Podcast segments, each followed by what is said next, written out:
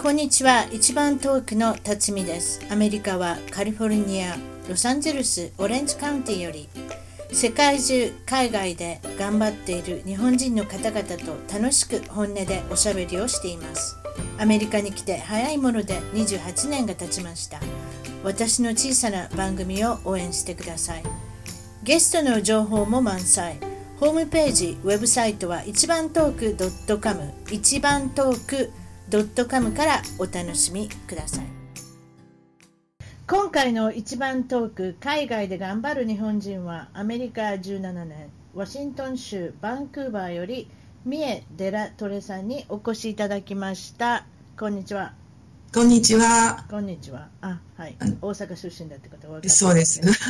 でこれとりあえずこれバンクーバーなんですけれども はい。カナダじゃないもうそっから入りますか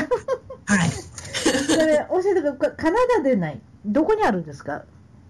えーとですね、ワシントン州なんですけど、うんオレゴン州の州境にあります。おはいはいはい。言ってましたねちょちょ車でもうほんの少しだっておっしゃってましたねもう15分ぐらいでポートランドのエアポートに着くんですよ。おおはいはいはい。そしたらあれですかポートランドといえばこれは最近オレゴマンリファナマリファナが合法になった州ですねオレゴン州って言ったらそうですね、はい。ほんほんほんほんというこあとちはこちに、はい。あちこちにありますみおお店店がありますね。あの、はい。マリファナここで売ってます、みたいな。そうでしょ結局今まで処方箋がなかったよ買えなかったものがもう誰でも買えるようになったそうですね。うん。なんか、ポートランドは結構昔からだったんじゃないですかね。そうなんですか知りませんけれども、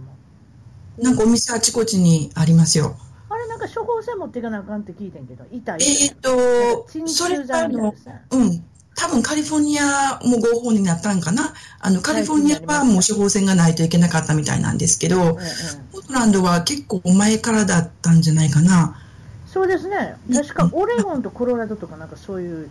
あとカリそうですフォルニアねですねはこれどんどん広がるのかちょっとわからないですけれどもそうですね。ある意味でなんか不思議な文化ですねこれねうん、なんかね、ヒッピー的な人が多いんですよ。あななんかる、ほど、そういうことか。はういんはいはいはい。そうですね、カリフォルニアもピッピが多いですね。はい。コロラド知らなかったけど、そう か。オレゴンもそうなんですね。うんそうなんですよ。でもた例えば、昨日も主人とお話し、えお話ししてた、別にそんな敬語使うんで、あの話してたんですが、ご両親っていうか、こう親をしてる者にとって、ちょっと難しさに難しくありません。今までは絶対ダメだって言ってたものを、大丈夫よって子供に言わなきゃいけないじゃないですか。そうですね。うん。これでなんか説明難しいですよね。うん。だからね、やっぱり気をつけないといけないですよね。もう簡単に手に入ってしまうんで。うちの主人なんか怒ってましたね、昨日ね。これはよくはい。バカよくがないバカが増えるとか言って。 ぽーっとした、あで結局だから、肺になるというかね、お腹がすい、お腹が空いたりするんでしょあれね。確かお腹が空いたあり、そうなんですハね。ッハッピーになっり。たりするんですってよ。ああ、はいはい。ようコンサートとかでも匂ってますやん。結構いろんな人や言っっててま。ますす、言ってます。でもはそうい。いうだからオケージョナル的なもんじゃなくなってきたわけです。別でもいいってことになったわけでしそょうですね。もうタバコみたいな感じで、そうでしょすうん、吸おうと思ったら吸えるみたいな。でもタバコと私やっぱりこのマリワナのこのわ昨日も言ってたんですね主人とこれは違うぞって言ってたんでうす、ん。やっぱりこうなんか逃避してしまうというかね例えば痛かったらこれを飲めばいいとかあー違ううんこれを吸えばいいとか楽しくないからこれを吸えばいいあんまりタバコってそういう感覚じゃないでしょ確か、うん。うん、私は吸わないからわからないですけど、ね、で私もうん、ならそうないです思。うんですよね、うんうん。なかなかちょっと親にとってこう難しくなってきますね子供にどうやって教育していそういのかですね。うんこういうふうになったイコール法律で、いや、言いません、子供って、法律で禁止だからダメよとか、そんなことしたら警察に捕まるよとか、そんなの言いません、子供って、はいはい。そそれがなくなったわけそでれすが、なくなるわけですもんね。うん。ある意味でね、えうえんそ。れでこの引っ越しを用意されてるって聞いたんですけど、どれぐらいは引っい越しされてるんですか、引っ越しというか、まずあの、カナダにワーキングホリデーっていうので行ったんですよ。うんうん、結婚してからすぐに。うんうんうん。それ1回、それが半年ぐらい、まあ、住んでたんですけども、それであと何回あるんですか、え、それから、まあ、それからアメリカに来て、アメリカでは、えっ、と、17年の間うにん、 10回ぐらい引っそれ越し。めちゃめちゃすごいですね、10回ってすごいですよ、それ2年に1回じゃないじゃないですか、もっとそうですね、1年半ぐらいに。あそううんここでもない、あそこでもないって動いたんです。そうですね、うん、ここでもないあそこでもオないレンジカウンティーを転々として、それも子供さん付きでね、あ子のよ供くやりましたね、それだけう。ん、そうですか、それもまだ珍しいですね。そうです。そうですカナダね、にもいますんでおられたってことをちょっと言いましたけれどもあ、はいはいあのカナダの人のこの国民性っていうんですか、どんなあ国民性のーやっぱりなんかすごくエコが徹底してて、おはいはい。うん、で街がすごくね、やっぱりこうみんな一人一人があのゴミを出さないっていうことをすごく気を使っていて、お確かにそうやな、うん私もカナダ行ったことあるけど、そうやな。はい、綺麗でしょ、街とかでも。うんうんうん、であの、まあ、人が親切っていうのもあるし、うんうん。でとにかくあの車がねやっぱり一通のとことか多くて街の方はおはいはい。あのパーキングとかも結構高かったりするのでうん、自然とあの歩くみたいなんですねあなるほど、そういうことですか。そはういはいそう、うん、だからよく歩きますよねあのカナダの人は、うーんうん、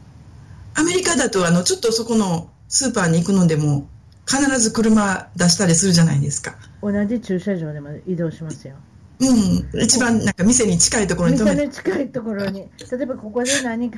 わかるでしょ、スーパーの前に止めてて、ああそこに用事があったなって、ターゲット行かなあかんって、同じ、もしパーキングのえー駐車場だったら、それで動きますやん。まあ、ね確かに動きますよね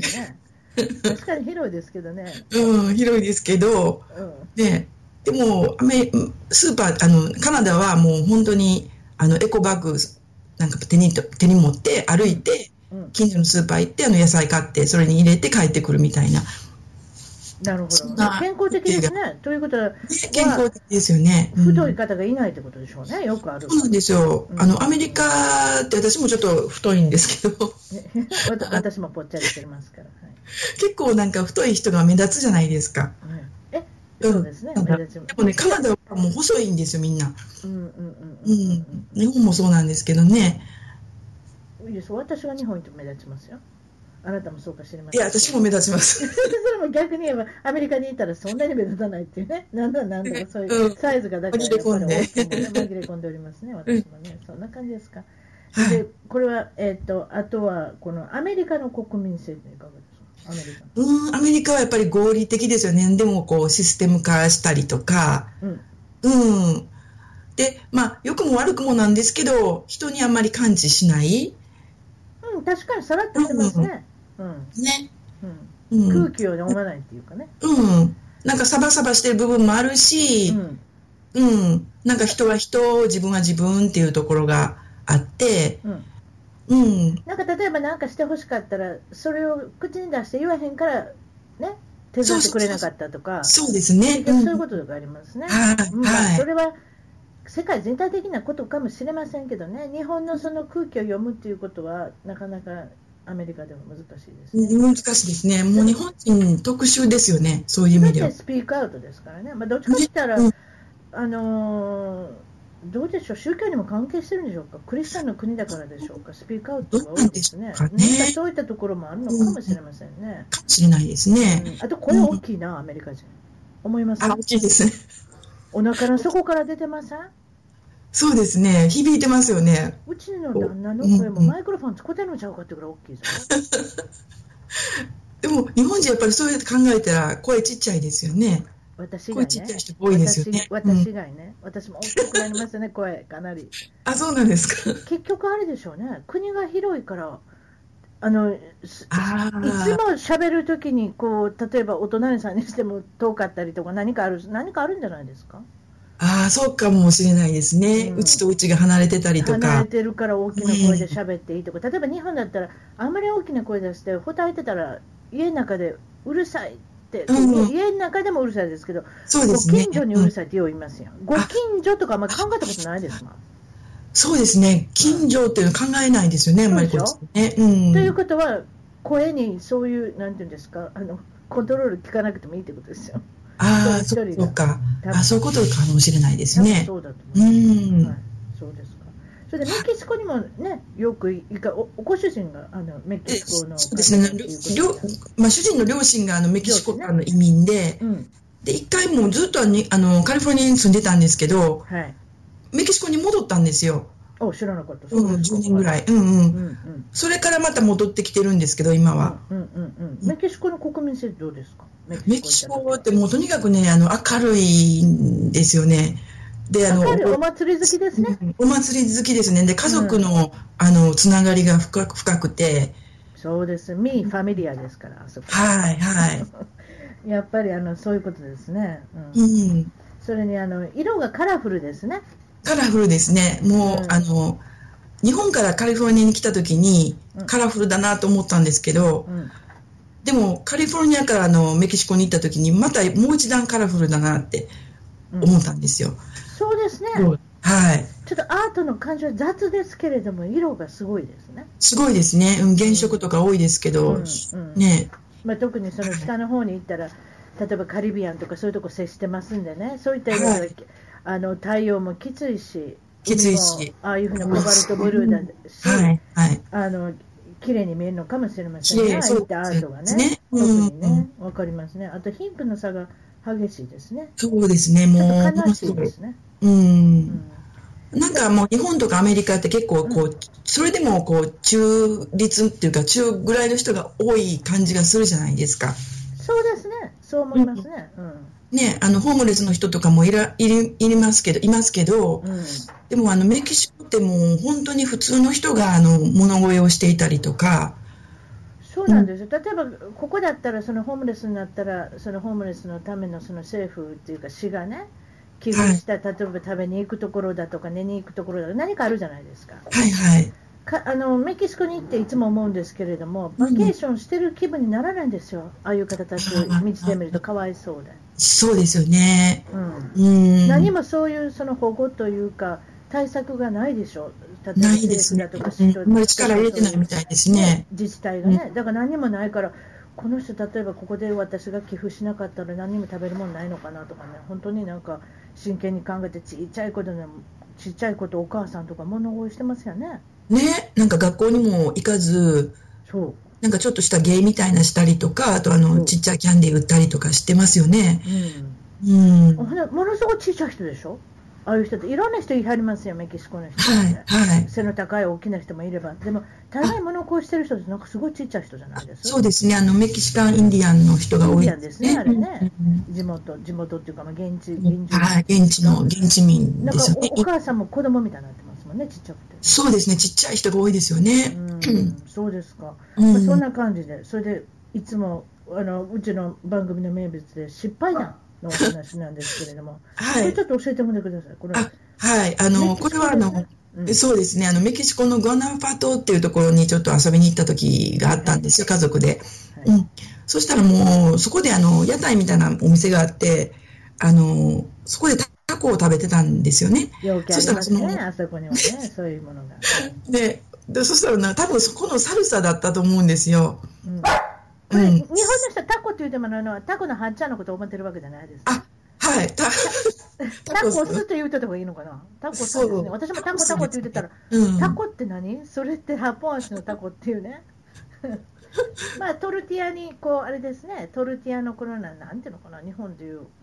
なななんていうの、トルティアをどうやって説明してるのトルティア、パンケーキみたいなもんですかパ違うのン、平べったい、平べっね。たい、こう、パンのようなものがあパっンて、のようなものがあってそ、の中にお肉を入れたり、フィッシュを入れたり、何かそうして、そうねで、すキャベツを入れたり、入れたりして、そういうことですそうね。かけて食べるみたいな。そうですね。はい。うん。で、そこであの、そのソース、まあ、サルサが、はい、トマトのソースね。トマトソースが多分悪かったんだと思うんですよね。あれ絶対悪いですよ。うちの友達も当たってますよ。な何が悪いのかわからない。セレントルってあれ何ですかね日本でいう、せえセリあ、違う。セリか。セリになるセリのえあ違う。セレントルあのセレントルって何ていうんですパクチーかコリアンダチーーかなパクチーか。ううんん。パクチーとかの育てるその水が悪いんだと思うんですよ。あー、なんか、なんかよくサラダで当たるとかって聞きますよね。うん、生野菜が一番怖いですよ、皆さん、なんか例えばポークとかそういう豚肉がちゃんとね、調理されてなかったら、あの悪くなるに違うからすぐそう言いません、いや、違うんです、一番悪いのは野菜なんですよ、あーそうなんですか。結局、水が悪い水を使ってるので、それが含まれてる野菜をお腹の中に入れると、調理されてないものを入れると、わーってなってしまうんですよああ、そうなんですね。なんか雑菌がいっぱいついてるのかな。うん、できつかったんですか誰が一番もうきつかったですね。もうあの、当時5歳の娘も一緒に行ってたんですけど、もう5歳の娘が夜中にもう吐き下すわ、あの熱出るわで、おお結局そのホテルからあの、夜中にね、ー、うんホテルのあの、シャトルバスを出してもらって、うんあの、緊急病院に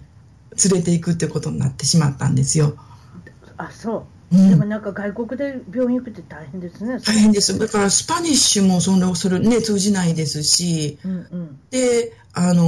ね、その近くの救急病院って言っても30分ぐらいかかったんですよ、車で。おうおう。うん。で、夜中にそのね、救急病院に行って、うん。まあ幸いあの注射1本打ってもらって、もうそれで、あの、吐き気とか、そういうのは止まって、翌日にはもう元気になってたんですけれども、うんう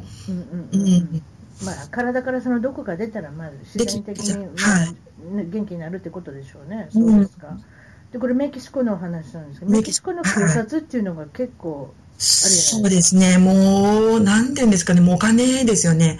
あの、でも結構お金出せばなんとかなるんですねあの国ってね。そうなんですよ。だから、止め、からしいですけどね、それって結局ねでも、ギうんャングだとか、マフィアだとか、何かそういう絡みがあるんでしょ、多分ね。多分あるんだと思います。だから、あの、そういうの、あのやっぱマフィアとかも怖がってますし、警察自体が。そうでしょううね。ん、取り締まらないといけないんですけど、怖がい、怖がってますし、うんやっぱり、あの、警官とかも殺されたりとそうかし死にたくないから ね、とりあえず結局死にたくないっていうだけですよ、はい。うん、やっぱあと家族も守らなあかんしね、そうなんです。そうで、やっしたぱらり、腐敗する警察ってことになってしまうんでしょうね、あれね、うん。で、警察だからといって、あの、メキシコでは、その、特別給料が高いとか、そういうこともないらしいんですよ。うーんななんかまずいこと起こりました、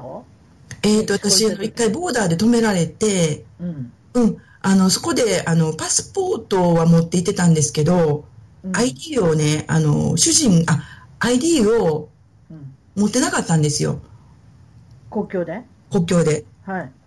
なんか財布をね、私忘れてきてしまってたんですよ。うんうん、でも、まあ、主人が運転してたし、うん主人は ID 持ってたから、うん大丈夫かなと思って、私はパスポートも持ってたので、うん大丈夫かなと思ってたら、うんパスポートと私の ID まで出せって言われて、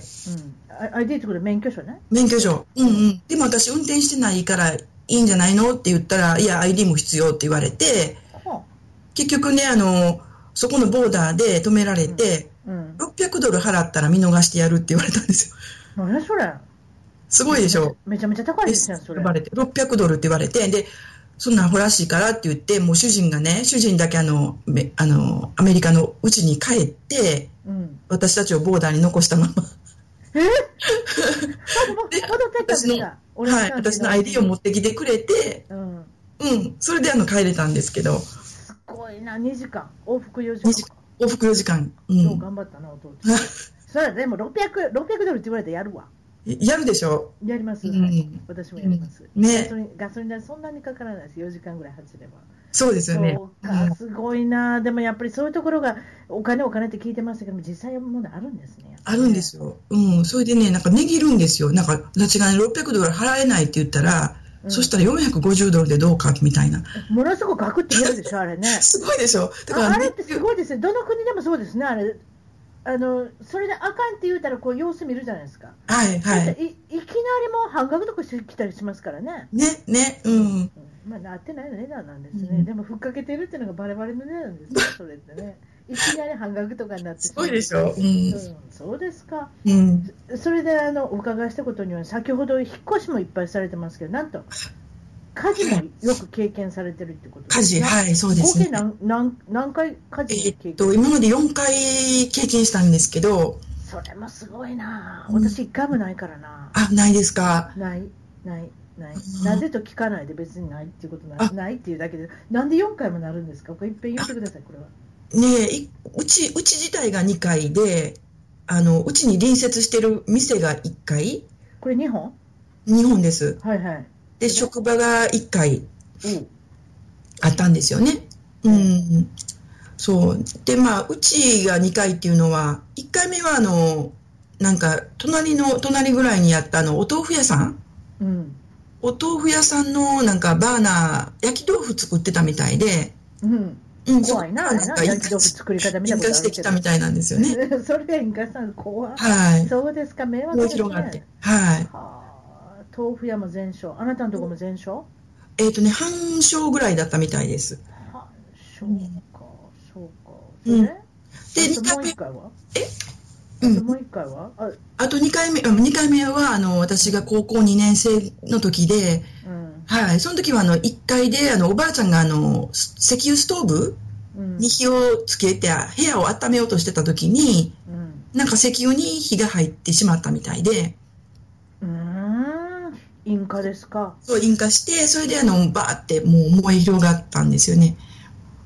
その時も全焼だったんですけど、あれって冬場やありますよね。ものすごく乾燥してるから、やっぱ冬場、ものすごく燃えますもんね。でもよう考えたら、石油ストーブって怖いですね。ね怖いですよ。うん、怖いです。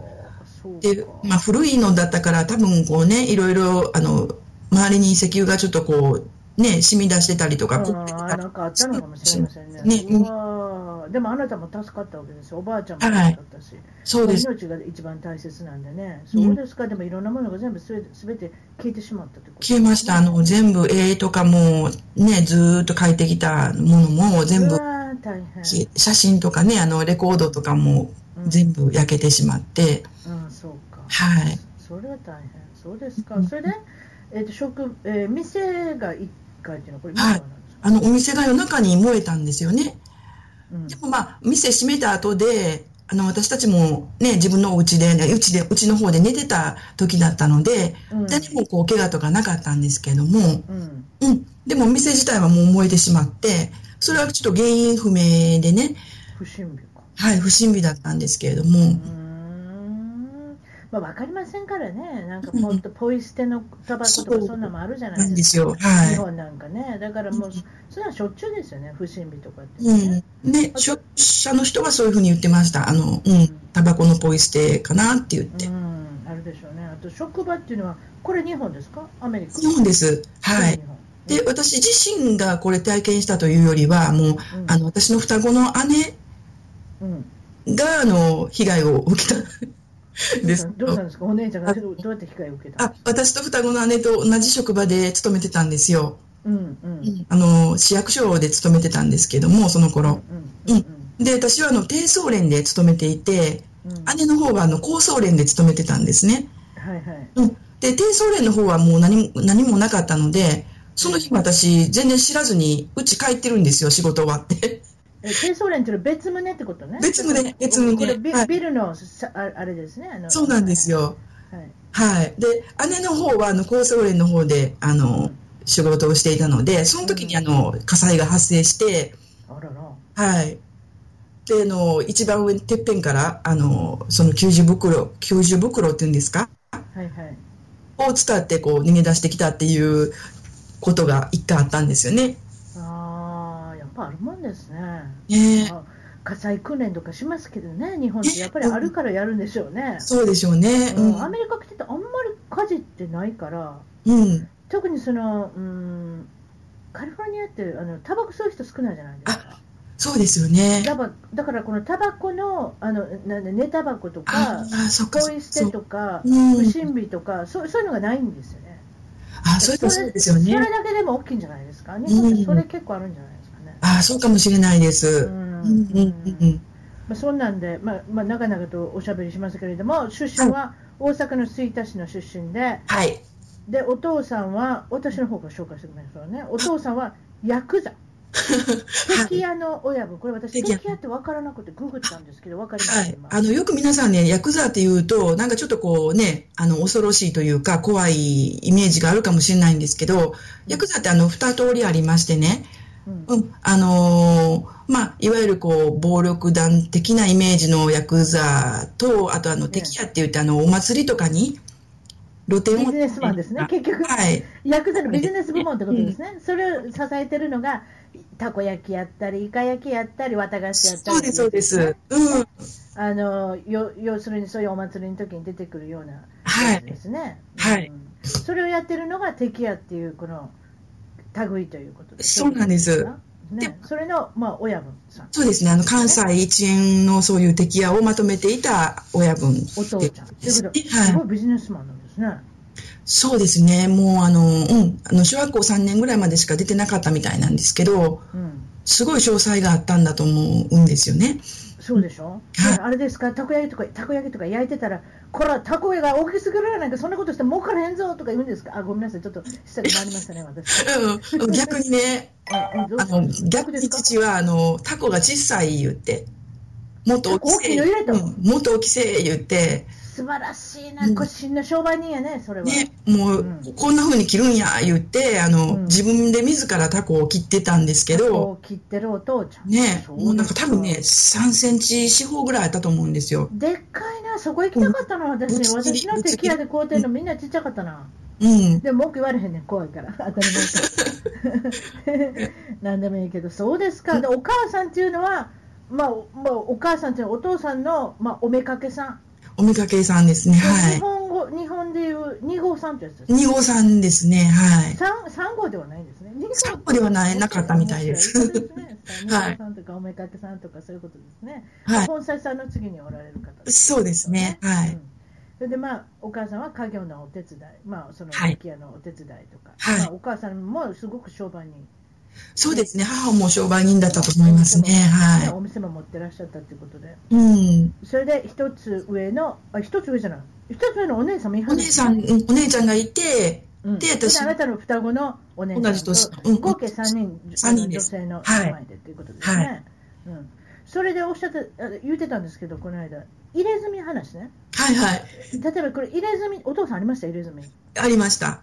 ありましたはい、全身に。うん。全身に、はいどういうふうな模様がある模様があえるっとね、竜と、か、うん、竜があって、あの、桜の花びら、素晴らしい、チェリーブラッサムですか。はいそうですか何を言っ綺てんの麗でしたけどね。うん。本当に綺麗けど、これ確かにそう60とか50になってると悲しみもあるんですよね、あれって。そうなんですよ。だから、あの、ちっちゃい頃はね、あ、綺麗だなと思って見てたんですけど、うんうんうんあの、年取ってくる頃に、来ることに、来るごとに、なんかなんかしなびてくるんですよね。ドライフラワーになるんですけど、やっぱり入れ墨も。 桜のいや花私がも、それ私もそれが気になってたんですよ。花が、竜うん竜がなんかだんだんしおれてきて、なんかね、お辞儀してるみたいな竜になってきたりとかね、うん、なんか垂れ目になってきたりとかし垂れ目 になる 竜、面白いな。いやでもそういうのって銭湯っていまだに行けないんでしょよく書いてありますよ。なんかあーまだ来ないみたいですね。うん、当時も行ってなくって、うんうん、例えば温泉とかね、温泉とかね、うん、禁止だったみたいですね。でも、なんかどうした父は、なんか父のことを、こう、貸し貸し切りで見てくれるところに行ってたみたいなんですけど、あ、貸し切りで、なるほどはいそういう手もありますね。あと、小さかったらバンドエイド貼ってる人もいるんですね。そうですね、うん、ちっちゃいところ、ポイントとポイントだったら、こう、バンドエイドで隠して、うん。はい、貼って、入ってる人もいたみたいですね。確か確かに大きなバンドエイドもありますからね。ありますよね。うでんもそ。れ。それ、それからはみ出たらもう、だダメみたいですね。うん。例えば外人の人どうするんですか外人とかいますから、日本。ね日本に来る外人でちょっと入れ墨してる人とかね、え。なんかね、あの、フィットネスセンターとかでも、あの、お断りとかって書いてあるじゃないですか、最近日本でも。でも書いてあっても読めへん人ほとんど違いますの、そうですよね。もう、そうかもしれないですね。どういう、どうしてはるんやろう。あの、追いあ出とさ分れかるんでっすたかとしても、よう言うしゃべらんし、そうですよね。うん、うん。傷みの入れ墨とか言うとか、何のこと言ってるか分からへんしな。ねえ、どうしてるんでしょうね。何が入れ墨なんやアろメリカ人なんてもうファッション的になん入れてるじゃないですか。うーん、こっちの子、若い子、結構今入れてますね。入れてますよね。うん。ねえ、なんか日本ではやっぱり、日本でもそういうことないのかな、どうなんでしょう、なんかちょちょちょちっちゃいのいっぱい、もう一つ入れたら二つ目考えてますもん、そういう人うね。ん。うんだ。から大概二つ、三つ、どんどんどんどん増えてくるね、減る人いません。あ、減りはできない。あれ、減らそうと思って高いんですよ。知ってましたあ、え、減らすうん。消すあのレーザーで、レーザーで消そうと思って高いんですよ。何千ドルでするんですよ、確か。あ、そうなんです。え入れるよりも高いですかああ、めちゃめちゃ高い。あ入れるの入れるの1万ぐらいで入りますの違いますのあんなん多分。あわかりません。そうなんですかね。うん勝手にうんうん私考えてるだけなんですけど、モールとかいいっぱいありますあね。いろいろありますよね。といううん。ことは安いんじゃないですか。そんな高くそうかない。もしれない。うん。あでも昔みたいにそのモンモンというかその入れ墨をこの何彫刻刀みたいなと掘るわけじゃないですもん。あ、そうですね。今はあのね。今電気のビーってありますやん。うんね。うん。うん、だから手軽なんじゃないですかあでもそうか何もでもし言いれなまいすけでどす外ねすのは難難しいんで、あの迷ってる方はまず外す時のこと考えてあのやっていただいたらと思いますけどそうですか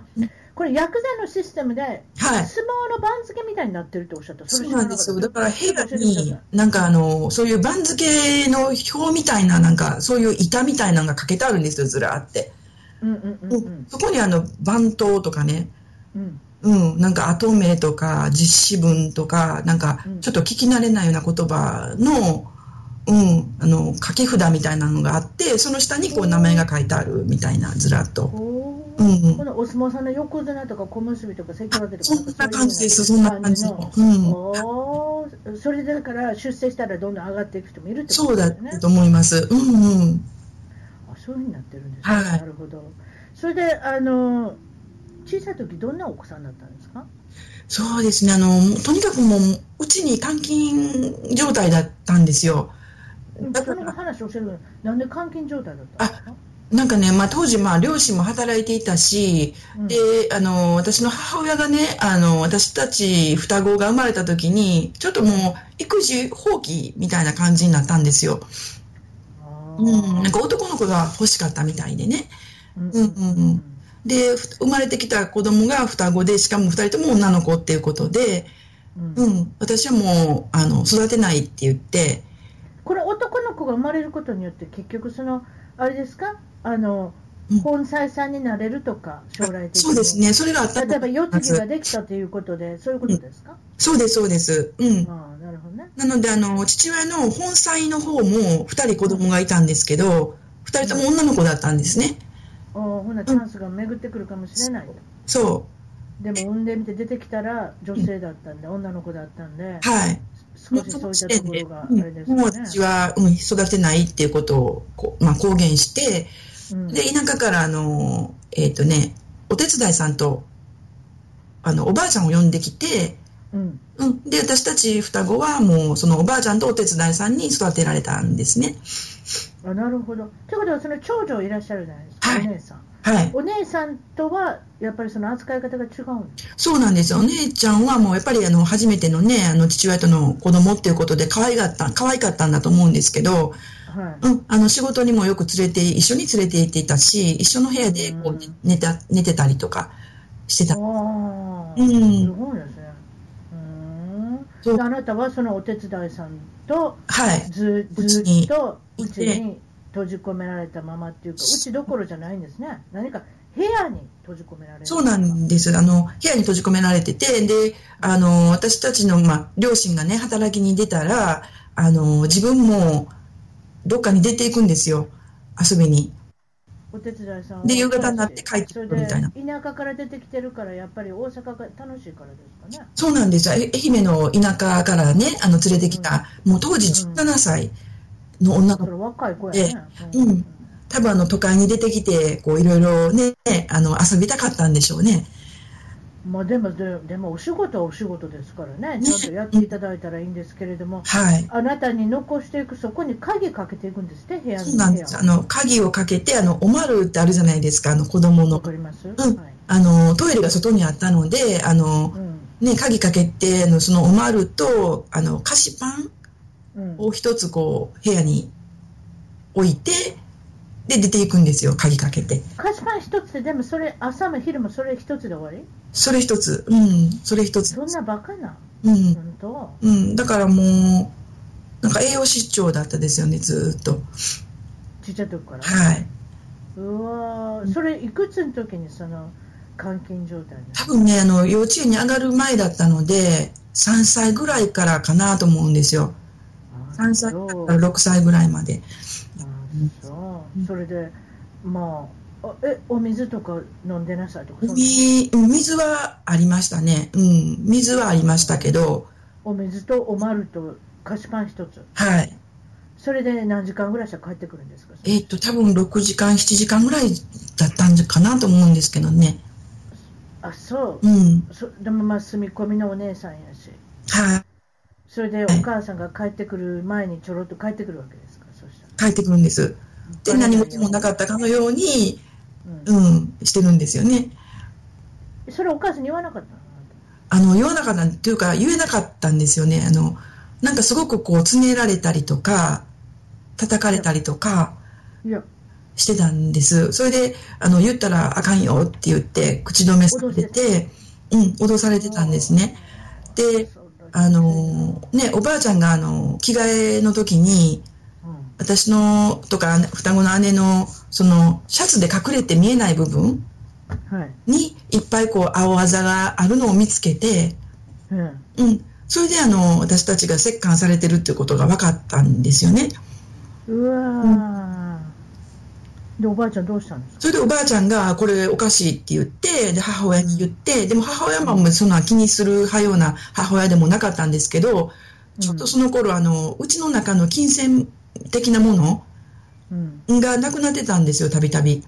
なくなってたらしいんですよねうんお手伝いさんが取ったんですかねそうそうそう。だから、お手伝いさんが自分のもらう、こう、給料以外に、なんていうか、遊ぶお金が多分足りなくなったのか何かわからないですけど、ええあの、お金とかがね、タンスに隠してたような、お金とかがちょくちょくなくなってるって言って、それで、あの、お前がやったんか、言って問い詰めたんですよ、お母さんがう。ん。うん。うん。そしたらもう、あの、まあ、シュンとして、それからもうお手伝い様はクビになったんですよね。なるほど。で出て行ってもそれから戻ってこないくなって、うん。うん、で、それからあなたは保育園とかですかはい保育園に行って、うん。うん、で、それ、栄養出張っておっしゃったのは、それは小学校の時にとか、その学校の先生から言われるのそうあのえっ、とねあの小学校の時とかにあの定期的にあの健康診断って言ってあの町のあのお医者さんが来てくれてあります健康状態見たりするじゃないですかありますよ。はい。あの時にあの私たちの肌の状態とか歯の状態とかあの、まあ、髪の状態とかを見て神、神どうなるんですか髪がねもう赤茶色なんですよなんかレンガ色みたいな。黒にならないの黒にならないんですよ。もう赤くなっちゃう。うわうん、で、肌もね、ボロボロだったし、歯もボロボロだったし、うんっ。ていうので、あの、あ、これはちょっと栄養足りてないなっていう判断だったんでしょうね。多分、その、先生が、あの、先生宛てに、あの、両親宛てにね、うん。書いた診断書っていうのに、いつもこう、栄養失調時っていうふうに書かれてたんですよ。お手伝いさんがそのクビになってからおばあちゃんが面倒見るのおお母さんも面倒見る誰が面倒見てたのえっとね、もうほとんど一人でもういることがやっぱり多かったんですけど、ほったらかしというか、双子でねうん双子で一人というか双子で二人でね、うんううんん、でもあのおばあちゃんがもう仕事の以外の時は私たちのことを優し、まあ、ひ唯一優しい人だったんですよねおばあちゃうんん。うんううんんううんんということでやっぱ菓子パンだけで育ったからそれぐらいあれですかね栄養失調になったってことですか、ね、そうですねでおばあちゃんはやっぱりあのたまにねあの、えー、と残りのご飯でおにぎり作ってくれたりとか、うんううんん、そんなのはあったんですけど例えばでも夜とかどうなんですかね夕ご飯とかやっぱ給食昼間出ますやんまあそれはいいとして夜とか夕ご飯とかっていうのはどんな感じなんですか外食したりとかするとかなんかいろいろありますやんどういう方だったの夜はあのもうあのお父さんお母さんとかあの、まあ、働いてくれてる人とか従業員とかねみんな食べ終わってからのその残りを食べろっていうふうに言われてたんですよはい残飯ですねうわーだからそううん、残ってないとところももちろんあってのこの残ってない日っていうのも、うん、うあどうすんのおお腹空いてるやんうん、そういう時はもううちにあるインスタントラーメンとかね食パンああそういうのを自分で作って食べたりと食か、パンとか、うんうんうわー大変ですねそれで外食なんか行った時もうん、外食もたまには連れて行ってくれてたんですけど姉と一緒に。うんうん、でもなんかね、私と双子の姉はもう一人分なんですよ、いつも頼んでくれるのが。そんな双子やから言うて一人やってな、うん、双子や。育ちだかうらん、な、なん子供かね、すごいんですよ、あの、出来損ないやけど、出来損ないやけど、なんか体は二つあるから、二人分いるから、あの、お金かかって仕方がない言って、でも、ね、あの、二人で一人分、ひ一人前だから、もう一人分しか頼まない言って、うわ、うんそうですだかから、そんな状態だったんですよね。まあそれでまあおお母さんも今もう亡くなられてると思うんですけれども、はいおいおおっしゃってましたねお父さんも亡くなられてる、そうですだからおお母さんその最後を見とるまであのごめんなさいとかうん。何かそういうものなかったんですかあな謝罪謝罪するような後悔してるよみたいな何かそういったお話は何にもないしですか、うん、一切なかったですよね。ううんん、あなたが今ももちろん人の親になっておられるんですけれども、はい。その美恵さんが親になって見ら見られてどう思いますか、うん、ね、なんか母もこう、やっぱり自分の幸せっていうのを追いかけたかったんかなって思うんですよ。あの、そうね、うん妻本妻を目指すとか、ねそういう、ま妻あ、と目して標はありますからはね。い。ううんん、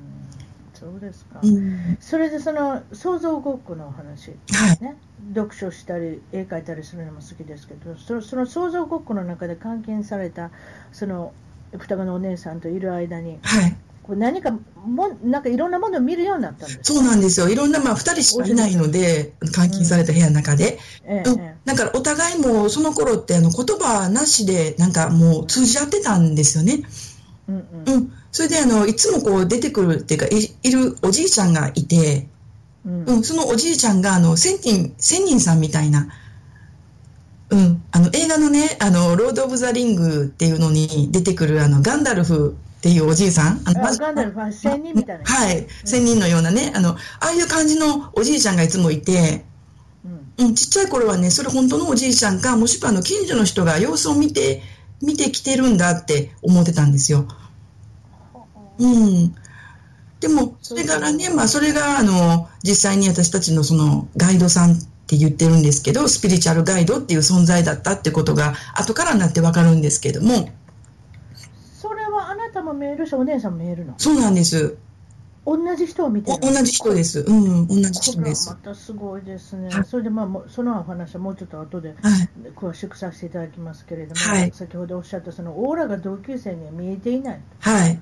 ことが分かったって、うん。あの小さい時のことそうなんですよ思い出を語っておられましたけど、はいどういうことですか、これはオーラが同あ級生に見あえていないの あのオーラってみんなに見えてると思ってたんですね。というのは私も見えていたし、あの双子の姉も見えていたのであなるほどな、それは普通やと思うわな。うんそれが普通だしであのそれでもあの一回あのこ図画工作あの小学校の時に図画工作っていう時間あったじゃないですか絵とか。ありましたね、うんはいはい。でその時にねあの先生が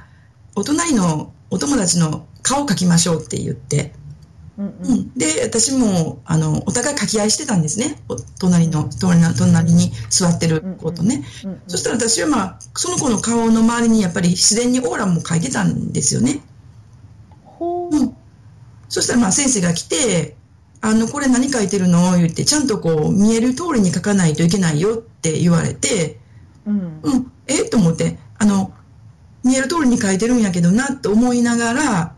うんそのと友達の絵とか周りの人の絵を見てみたら、うん誰もそのオーラの色を描いてないんですよね。おほなやっぱりあなただけに見えてるっていうことその時分かったわけ。そうそう、えその時に、えっと思って、あ、見えてないんかなってうんう思ったんですよ。ーんちょっと余談なんですけど、はいお姉ちゃんと双子やったら同じクラスにされるのそれとも話されない普通いや、話されます。普通話されます話よさねれます。あれってうね、ん。ね何だか知らないけど話してますもんね、はい。うん、やっぱお友達作ってほしいからでしょうね他の人でもね、うん。でもなんかね、しょっちゅう入れ替わったりしてましたけど、 しょっちゅう入れ替わっあしょっちゅう変わっても入れ替わっても分からなかあのった中学校の時はね、あの、私のクラスがどういうわけか、あの、休校が、休校っていうか、あの、休みのクラスが多かったんですよ。先生が病気になったりとかで。うんうんうん、だからあの姉がいいな言うて、うん、それであの私と姉と入れ替わって、入れ替わっても分からへんかった分からなかそったれ面白いわ うん、別れなかったですね。それ一覧性やからそんなもんなんでしょうねうん、あ声も似てたでも全声部も似てるし喋り方も似てるって言ってそれは面白いわ本当本本当にあの近い友達はね分かってるんですけど、うんうんうんうんあやっぱそうやね、うん、普通のまあ同級生とかあの学校の先生っていうのは分からなかったみたいです。うんううんん、で海外に興味の、まあ、きっかけっていうんですかね、はい興味が出るきっかけっていうのは、はいまあ、お母さんお母さんがややっておられたそのバーですか、はい、洋酒喫え茶っと洋式したバーっていうんですか言ってたんですけどはねいそそこでどうしたんですか、あそこであのなんか古いねジュークボックスが1台ボンと置いてあったんですよ。はいうん、でそこに入ってるレコードっていうのがあのいわゆるテンプテーションズとかあのブラックミュージック今のあああ、昔にレコードでしたね。いレコードをかけるんレコードだっですたよんですよねね。あれうんねうんえええそれであの聞いてるうちに英語が好きになって、えうーん。ね、意味もわからないままこうこう歌ってたりしたんですけどもうんうんうんうん。そそうね、小さい時に、ねあの、はい歌手にもなりたかったっておっしゃったそうなんでから、すやっぱそういったところうんから来てるのかもしれませんね。はいあと、やっぱ中学校時代に、その、そうその、その当時流行りだった海外文通、ペンパルですか、はいそういうことですよね。ペンフレンドがなんと世界中に30人程度もできた。うそうなんです。ペンパルってどこで探すんですかえっとね、あの、その時のあの月刊誌であの、ロードショーとかスクリーンとかいう、あの、アメリカの映画俳優をなんか、まとめたような。わかりました。こ私買ってましたからわかりましたよ。 私スクリーンとロードショーあってね、絶対迷うんですよ。迷うけど、結局ロードショー買うんですよう。なんかロードショーの方が、なんかね、なんかやっぱりロードショーの方がティーンネイジャー向そきうにしたそうですよね。うん。スクリーンってなんかちょっとね、昔昔っぽいというか、昔というか。はないなんかちょっとクラシックっぽいっていうか、ね、そうでしょ、んなんか古い映画も取り扱いすぎてて、はい。あそういうなんかうん、あの日本でアイドルになるようなソフィー・マルソーちゃんとか、そんなあんま載ってなかったでなかったですね。若いどっちかと俳優って飲んでなかったですね、あんまり。す、そうでしょ、なんかどっちかというと、昔のソフィー、ソフィア・ローレンかなんかが、あの教師になってたりとかして、これはアラやンりドすとぎやろかみたいな、ね。ううんん。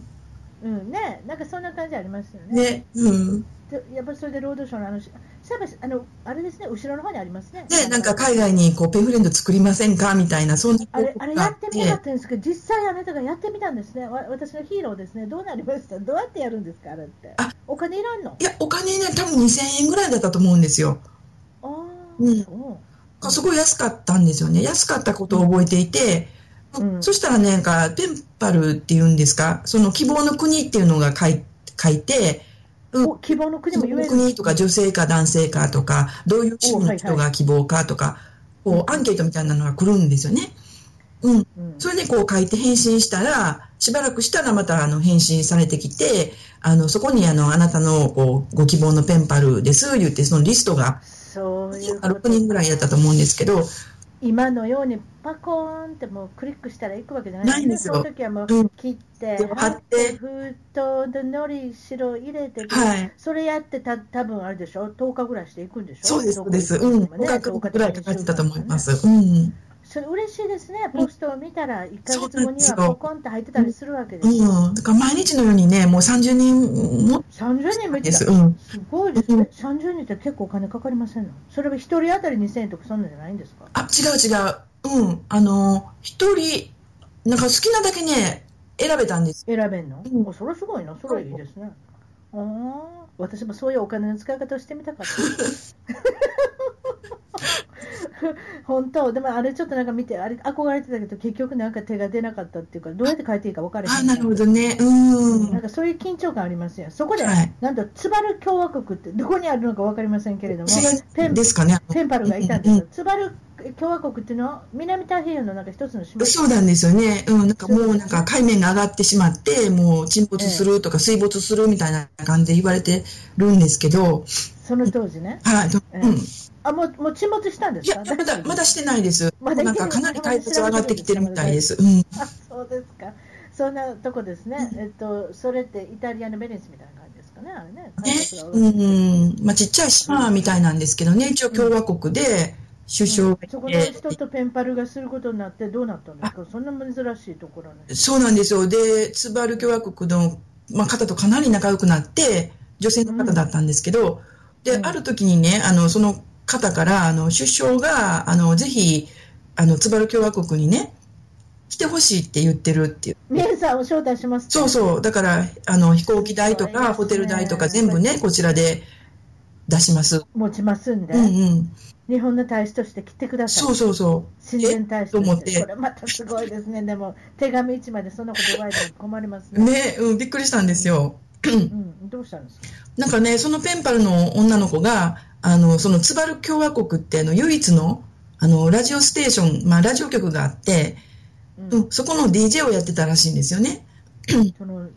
若いお姉ちゃん若いお姉さんそうが。ですうんうんうん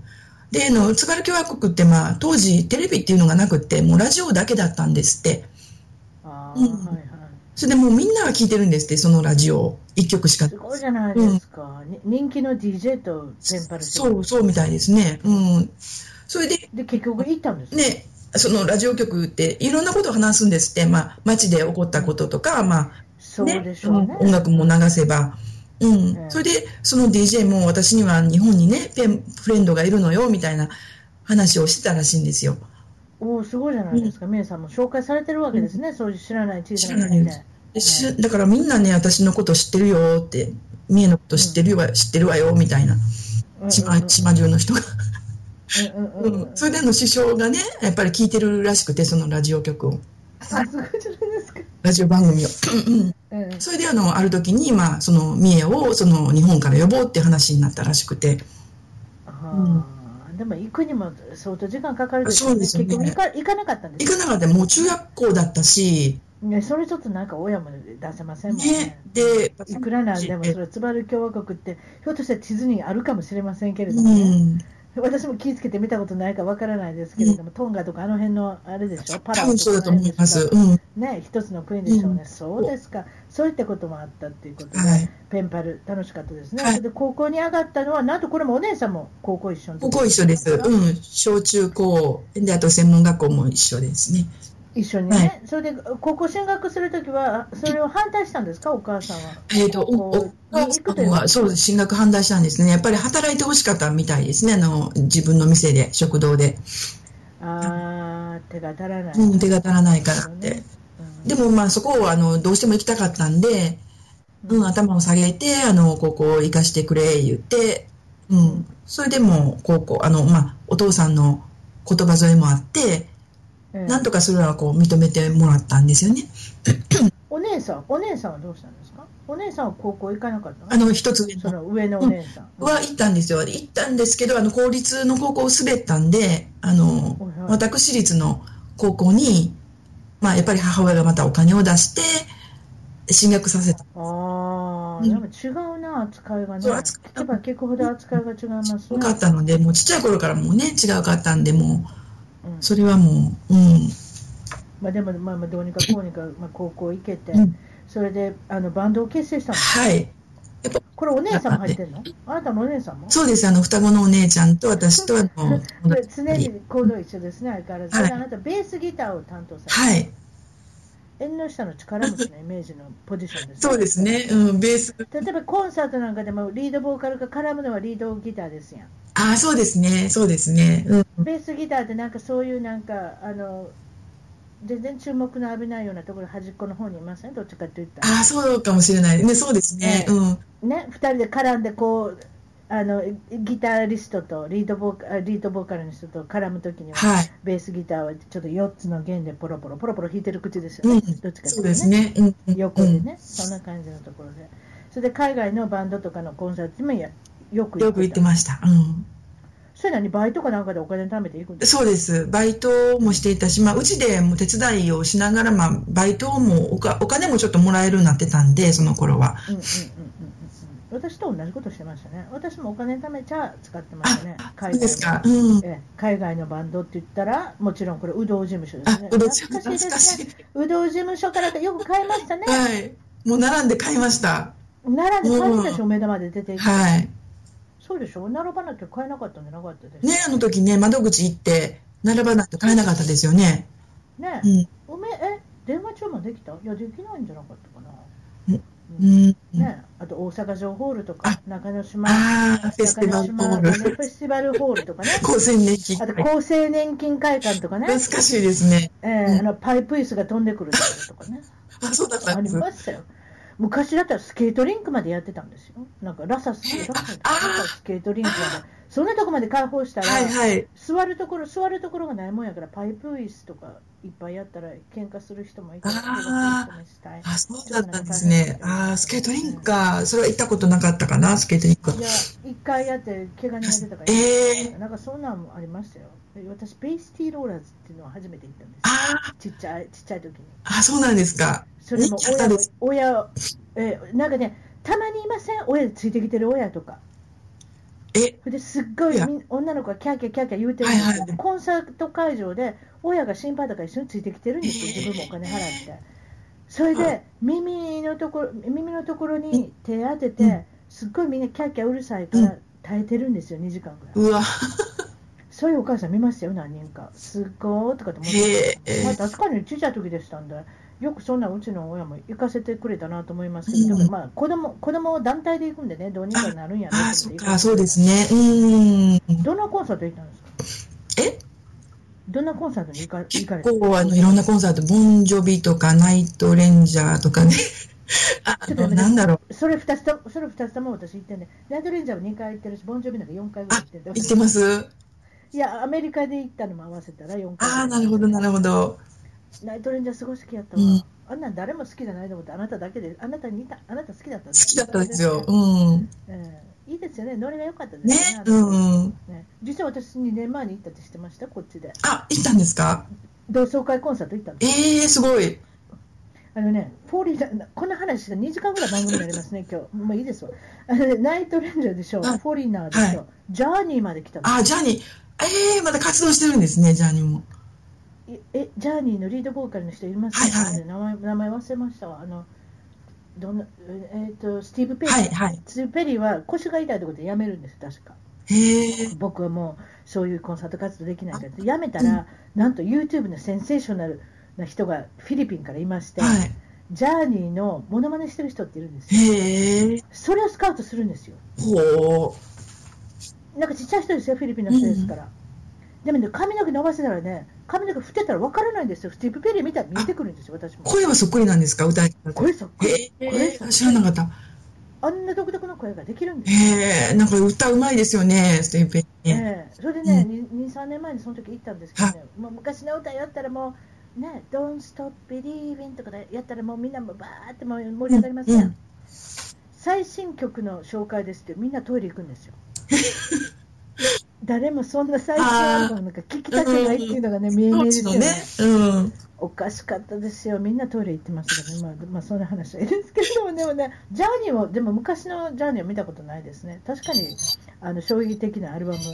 ありましたけれどもね、そうですか、ボンジョミ・ダイトレンジャー、他何見たんですか、あと、なんかもういろいろ見ましたよね、もう本当に。その当時の来るバンヘル見たコンサート、外国外国から来る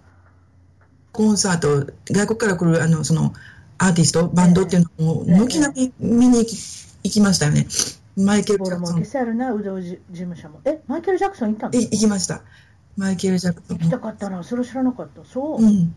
オスカー球場です私よ。はね私なんかポール・マッカートに行ってね、はい。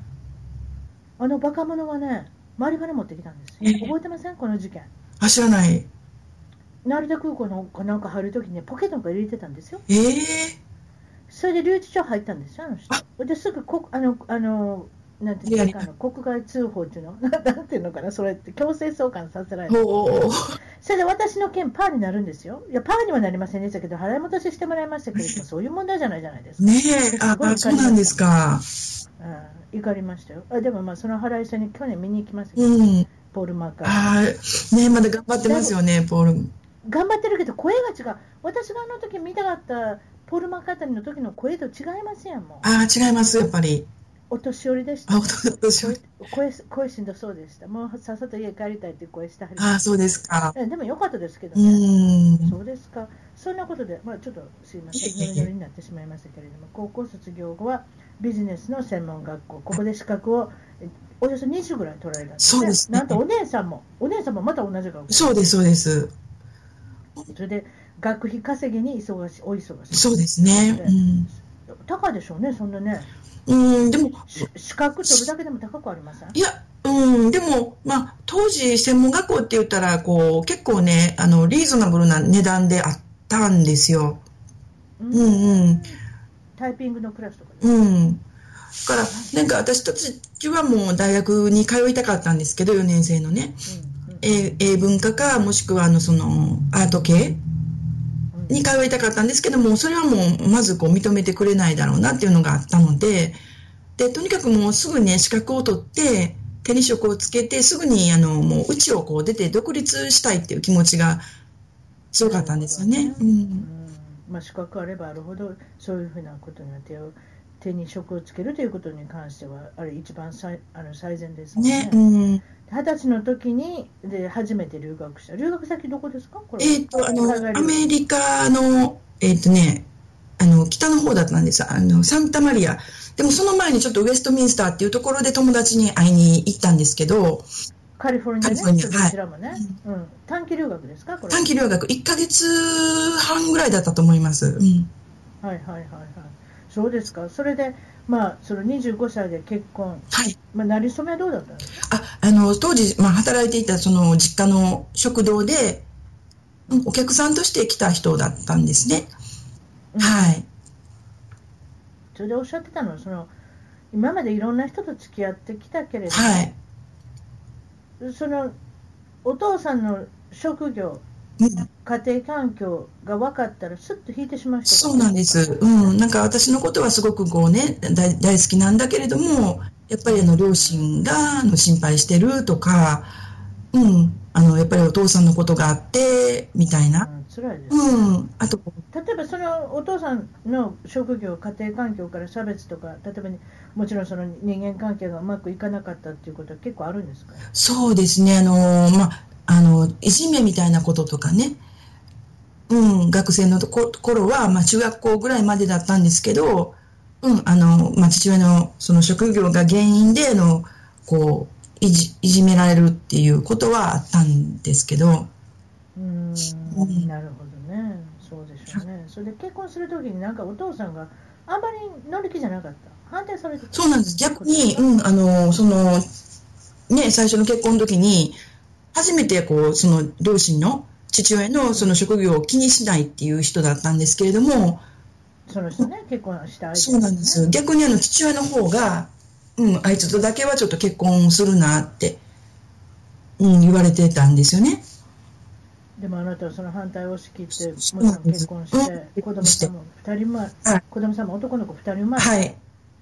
で上の子も下の子もどちらも少しこうそうなんです障害があるっていうんですか長男があの ADHD っていうあの注意欠陥多動症っていうらしいんですけど、日本語で。はい。で、あの次男があの自閉症プラス学習障害っていうことで、うんそれぞれちょっと診断を受大け変でて、すね手が手がかかりますね、男の子だけでも手がかかるのにそうそれプラス少しそういう障害だとか、はね、そういったことでお母さんも大変だと思うんですけれい。ど、はい。何が一番大変だったかっていうのは暴力を振るうそうですね。ご主人、はい。まあ、あのあらあなたに手を挙げるけど子供に手を挙げないえーとね、子供にも最終的にはもう手は出すようになったんですね。うん、まあ、それで離婚を決めたんですけど、うん、でも離婚を決めるその過程っていうのがあってなんと2人の刑事さんがはあなたのお家に来てくい、れそうなんです。まあ、近所からどうしたね、通報がいっぱいあって、今までも、あの、おまわりさん、巡査っていうんかな、が来ることはあったんですけど、うん、うんその時はもう、刑事さん二人がこう来られて、うん、本当、本当だったらね、もう民事っていうね、こういう血は喧嘩とか、あの、夫婦喧嘩っていうのは、もう民事だから、もう民事には手を出せないんだけれども、あんまりにも周りの通報が多いから、様子見に来ました、言って、ううんん、来てくださって、うん、で、そこからもう2時間ぐらいかけて、その、当時のね、あの、夫を説得してくれて、説得だよ兄ちゃんお前別れた別れたらやそうそうそう、もうこのままだとね、お前いい加減にせえよそう、奥さん殺してまうぞ、言って、このままうん、殺殺ししててまうぞ、言って、だから、お前いい加減もう解放してそう、だからもう解放したれよって言って、なんか2時間、まおあ話刑事さんも分かってますよこういうパタうーンっんていう、うのはね、ん、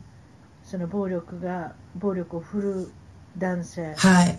そういった人ずっと見てきてるんじゃないですか、それで女性を救うっていうのは、はいやっぱりそういうこともうわ大変ですね、そうですかそれでまあとりあえずは離婚という形になるんです、はい。でも養育費はくれなか養っ育費はなかったんですよ。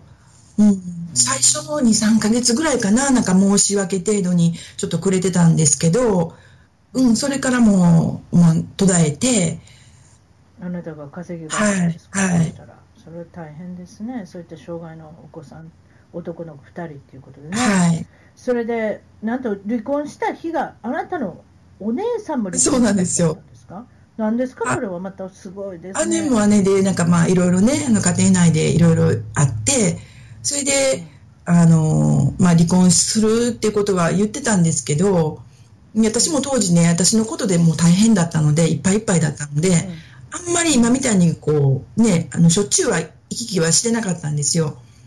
うんうん、だけど、まあ、離婚した時にあのおな、まあ、しあの同じ市役所に離婚届を出しに行ったんですけど行くんですけど、うんうんそしたらなんかやっぱりねみんな変な顔して私の顔を見るんですよ。あれあれさっきそう手そ配う達そうしそてるのうにそういうことだったんだ。そういうことでしょうね。うん、あなたの時中学の時にようやってました、すり替はえい。はい。すりだ替えかてらこれもねすり。り替え。これみたいな感じで、なんかあれですね。うん。本当はい。。で、あそうまあ先生後から聞いたじゃならいまあ同じ日に離婚届出してたってことが分かって。ああ、まあ、お母さんお、お姉さんも同じような問題があったっていうことが同じ日だったって、はい。まあ、これも奇遇だってことですね、それで、まあ、もちろん、まあ、そのシングルマザーとしはていの生活が始まっていくんですはけれどい。も、はい。ある日、突然その、私の方から紹介させていただきますけれども、その E メールがあの間違えて届いた、その E イメールの宛名先が、はいなんとイスラエルイスラエル。うん。から来てた、そまあ、その時ずっとあの、まあ、ペンパルっていうこともやっておられたので、英語を書くっていうことをずっとやっておられたみたいですけれども、突然、そのイスラエルから男の方ですかそうなんですよ。男の子、学中、当時中学手紙が校入ってて、 2年生。だからゆ14歳だったんだと思うんですね。 14歳の男の子が、まるであなたがアレニス・モリス、ああアラニス・モリセットっていうあのカナダの当時モね、シンガーがいたの。カナダのあの、あの怒り狂ってる女性ね、あ の。怒り狂ってある。じゃあは OK い。って分かったからってね、ちょっとあのそういうことでそうです間違いメールが来て、そうそう血圧高くなるやああいう感じの歌です、ね、それの大ファンの男の子から、あなたもファンなんですかっていうことをそあ来たんの手紙で受けるわけですけれども、何のこと言うてるか分からなかったそうなんですよ何のうん歌のことかも分からう。ない、はい。それであなたもちょっと興味が出て、あなたも全然嫌いなわけじゃないよ。洋楽好きだったし、まあ、友達からもね、いいねっていうのは聞いてたから、うんうん、ちょっと聞いてみようと思って。ええええそのアレニス・モルセイさんをちょっと聞いてみようと思って聞いてみたら、おなんといい歌やないかってあことにそうなっなてんです。よ。それで、いい歌でしたねって、その人に送ったんですかそうなんで。す。そうなんそうだから、そうでしょうって言って、そこからなんかちょっと彼とその E メールのやり取りみたいなのが始まったんですよ。うん、で、今度なんかオンラインでファンファンの集いみたいなのありますからということそうで、。チャット会みたいなのありますんで、それに出てみませんかって、はいはいって言って、その中のチャット会の中の一人が今のご主人そうだったんですよね。はい。これもまたすごい知り合い方ですね、それも日本好きなご主人そうがなんです。そのイベントに参加されてて、はいまあ、あなたのことを興味を持たれ、はい。それでいて、まあ、今度はまあそのペンパルというか、なんというか、E メールの、まあ、交換とか、なんかっていうことねがあっ、て、アラニスのその日本の CD とアメリカの CD の交換みたいな、うんうんそういうのを始めたんですね。それで、まああのまあ、交流関係も、えーとまあ、進んで、はいなんとカリフォルニアのあのその彼のお家に訪ねていくそこうとなんになでっすたんですが、そ見たの時は子供さんも連はれい、て子供を連れて遊びに行って、うんええそしたら、まああのね、両親とかみんなこう紹介してくれて、うんそうですか、それを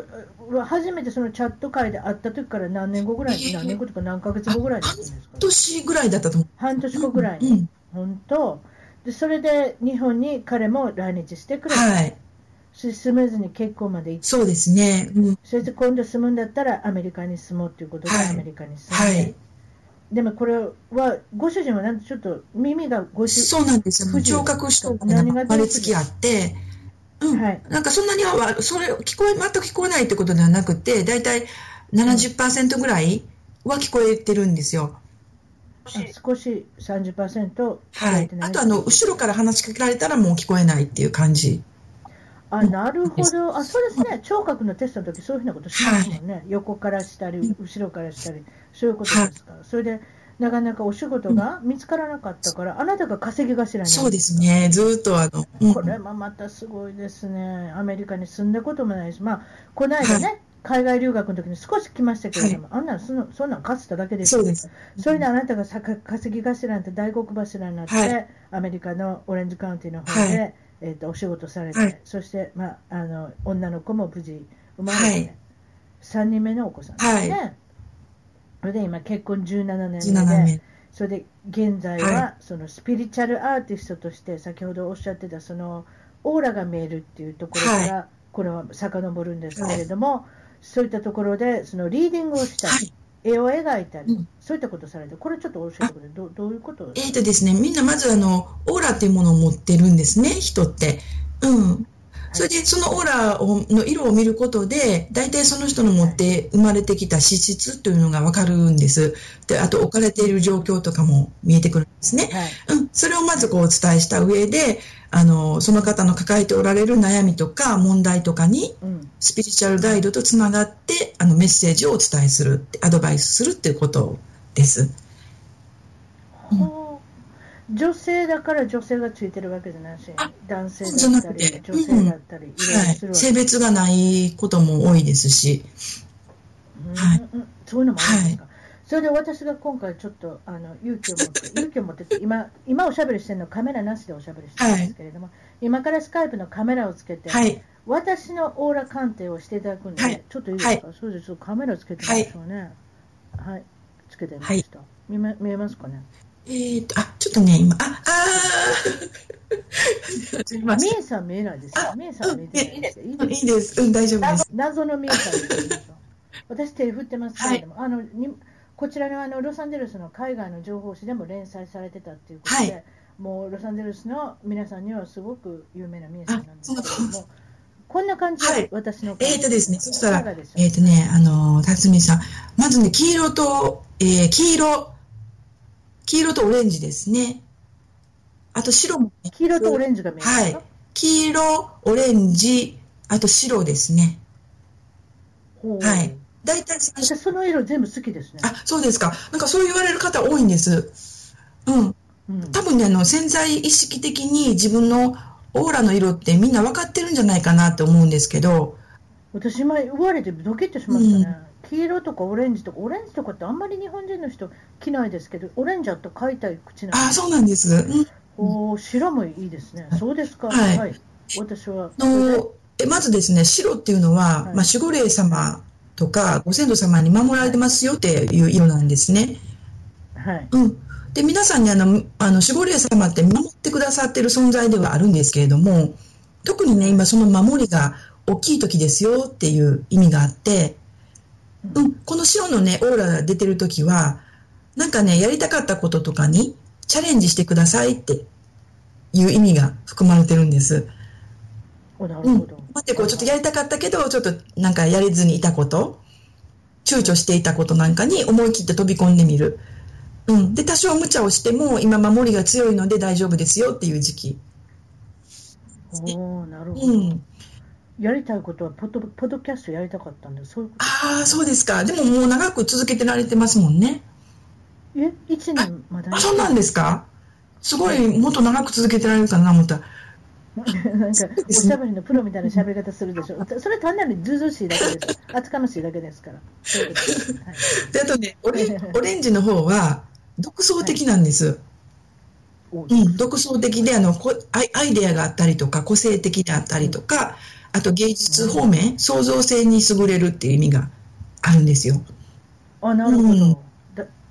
あ、そうですか。大学も芸大でしたからね。あそうですやっぱりそういうとこあるのかもしれませんね。はい、あ、そうですか。ははいい。で特にこういうポッドキャストもやられてるしなんかね自分でこうあのその自分の仕事を生み出していくっていうそういうこともねできるっていう色なんですね。あ、なるほどね。あ、だからあの、の起業家とかいるじゃないですか自分のアイデアを持って、うんはいそういう方もオレンジのオーラが多かったりします。あ、自分でお仕事されてるんですか。自営自営業業のの方。あ、確かうに。ん、確かに私自営業長いですね。昔そうですね。あそうです、えーうん輸出輸出業のお手伝い、まあ自分で会社してますああ、そうでした。はい。まあ、主婦業も長いですよね、でもまあ、それでまたポッドキャストって一人でやること考えるわけですから、当たってますね。うんうんはいで、黄色もね、あの、オレンジと似てる部分があるんですけれども、黄色ってね、あの、人が集まってくる色なんです。おーはいはい。で、あの、お金とかもね、人も集まってきますよっていう、別名私、あの、幸せのオーラって呼んでるんですけれども、はい。はい。そういう意味があります。うん、社交性があったりとか、あと人の間の中にこう、うまいことこう、入っていけるところがあったりとか、朗らかさ、はいを示す色ですね。はい。素晴らしいですね、今のところ。はいそうですか。、はいやーな感じですね、オーラの。こんな感じ。なるほど。そんな感じであれですね。あの、皆さんのことを、まあ、あの、リーディングされてはるいということで。そうです。これ何年ぐらいもこういうお仕事されてるんです多か分、アメリカでは8年ぐらいだと思うんですよ。アメリカで。うん、でも日本ではもう結構ね、あの、いろんな、まあ友達なんですけど、うん、いろいろこう相談を受けて、あの、やってたんですけどもね。うん。うんうんうんうんうんうん。これから私はどうしていったらいいですかこれから、私、このポッドキャスト、ものすごく嬉しあの、楽しいんですけれども、どういうふうな方向に展開していくでしょうか、うん、なんかね、楽しいことをやっていくのがやっぱり一番転職なんですね。自分が楽しくてワクワクできることをやっていくっていう先に、その転職っていうものがあるので、うん、このままね、あの、楽しいと思えることをやっていかれたらいいかなと思います。ありがとうございます、それは嬉しいことです ね、そうですか、あのまあ、そういったことで、まあ、皆さんに、まあそのまあ、ご奉仕できるっていうかはね、やっぱりその海外在住者の人でも、日本語のマテリアルがない方もいっぱいいるじゃないですか、例えばテレビがない、本がない、ね、はいラジオがない。そういった方にもやっぱ喜んでいただきたいし、そうですねあとやっぱ日本で海外に出たいとか、うん。なんか海外に興味のあることもいっぱいいらおられるので、はいそういった方にやっぱりほ奉仕できたらね、この番組も役に立てそたうらなですね、とす思ごい素晴らしい活動だなって思います。うんありがとうございます。そうですか。はいそれで将来の夢なんですけれども、今はその、まあ、カリフォルニアを離れて、はいえっと、ワシントン州におられますけれども、どういった将来の夢、展望、抱負、何かありますかあの、やっぱり私と双子の姉ってね、あの、ツインソウルっていう言葉があるんですけど、まあ、双子は双子なんですけど、魂も双子っていうね、うんうん、魂も一緒っていうことで、もう、あの、私の将来の展望は、やっぱり、やっぱりいつも姉が一緒にいるんです。うんで、あの、まあ、双子でね、あの、世界旅行をしながら、はい、各地でこう、絵を描いていきたいなって思います。すごいですね、双子でこれだけ一緒にこう共に行動されてきて、同じ境遇でおられる、はい。い、い時も悪い時も同じようにして、うんあの体験されてきて、経験されてきた方っていうのは、まあ本当珍しいですね、それでなんと、お姉さんもなんと国際結婚されたんですそうよ、あなたも国際結婚されてる、それもすごいですね。本当使ってると思うんですよね。うん。だから多分将来的にもずっと一緒にね、何かやっていくんだろうなって思うんです。うんうで本の出版なんかも考えておられるで、去年なんか3つぐらいかな、あの本の書いてる原稿の企画がもう、あの、えっ、と、出版社の方から出版っていう感じでオファーをいただいたんですね。